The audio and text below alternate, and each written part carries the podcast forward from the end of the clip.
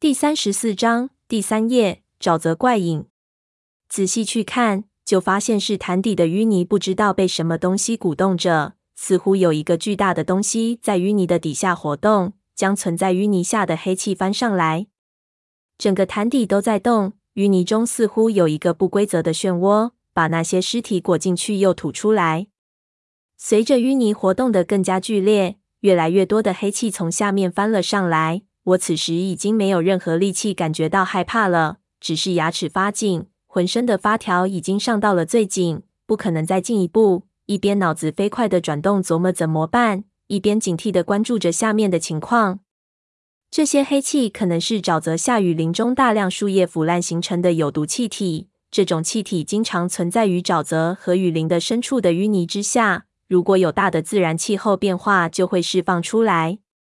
很多热带雨林人力不可涉及，就是因为这种毒气的存在阻断了大片的通路。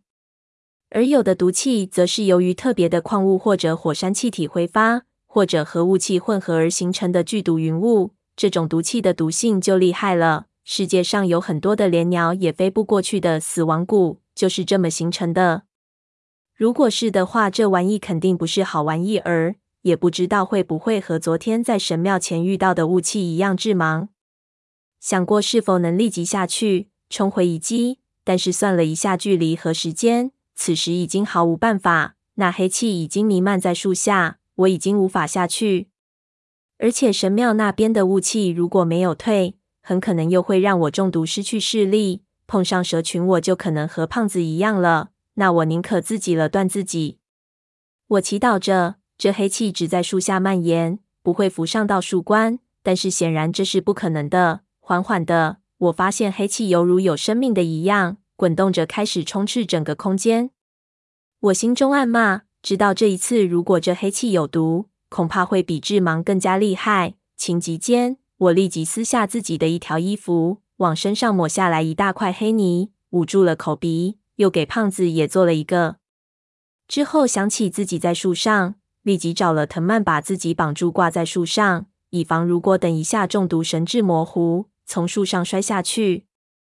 刚做完，这黑气就到了脚下，蒙上来的时候，蔓延的速度惊人，黑色的影子如鬼魅一般，几乎是一瞬间就裹住了我们做的枝桠。我甚至听到它经过的时候，这里的树都发出了轻微的噼啪声。接着，四周目力能及的地方一下就被黑气所笼罩了。稀薄的黑气一下就布满了四周，看着黑气腾起来，我感觉自己好像被困在大火中的房子里一样。但同时，我立即就闻到一股奇怪的味道，喉咙开始发痒起来。喉咙发痒显然不是好兆头，本能的屏住了呼吸，尽量少吸几口。几秒钟后，我没有立即毙命，就松了口气。显然这黑气毒性不烈，这样我们就多了很大的机会。不过，如果吸入太多，但是到底如何也很难说。我一边祈祷这黑气会和雾气一样自己退去，一边往上开，想看看是否能爬得更高，到黑气稀薄一点的地方。但是抬头看整个树冠目力所及的地方，已经完全给这些黑气秒绕了。而且在矿灯的光柱下，我看到这些黑气好像是固体的小颗粒，似乎是烟而不是气。上去摸了一把，又摸不着。这是什么东西？我忽然感觉我在什么地方看到过这种黑色的烟雾，是在哪儿呢？我想着，心里就隐约感觉出不安来，有一股极端不吉利的感觉冒了出来。我忽然就想起闷油瓶，心里只问候他的祖宗：要是刚才听我的，现在就不至于那么狼狈。自己怎么就不坚持一下？要是死在这里，不知道找谁去喊冤。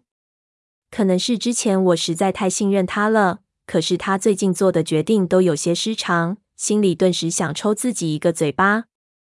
不过就算是不来，今天晚上也不知道能不能过来的。当时没戴防毒面具倒是我的失策，不过阿宁他们装备的防毒面具个头很大，而胖子和潘子用的都是老军用，结实但是太重了，都不方便。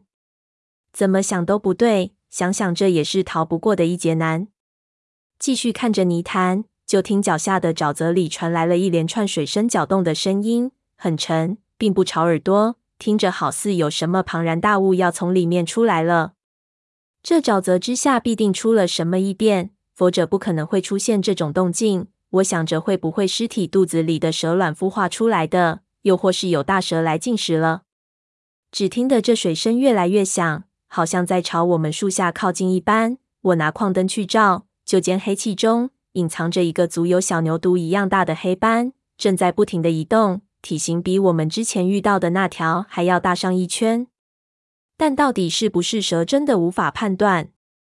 黑气弥漫，影响视野。那黑斑之下到底是什么东西，根本无法看见。我感觉这时候也只能听天由命，都凝神静气，看着那黑斑的动向。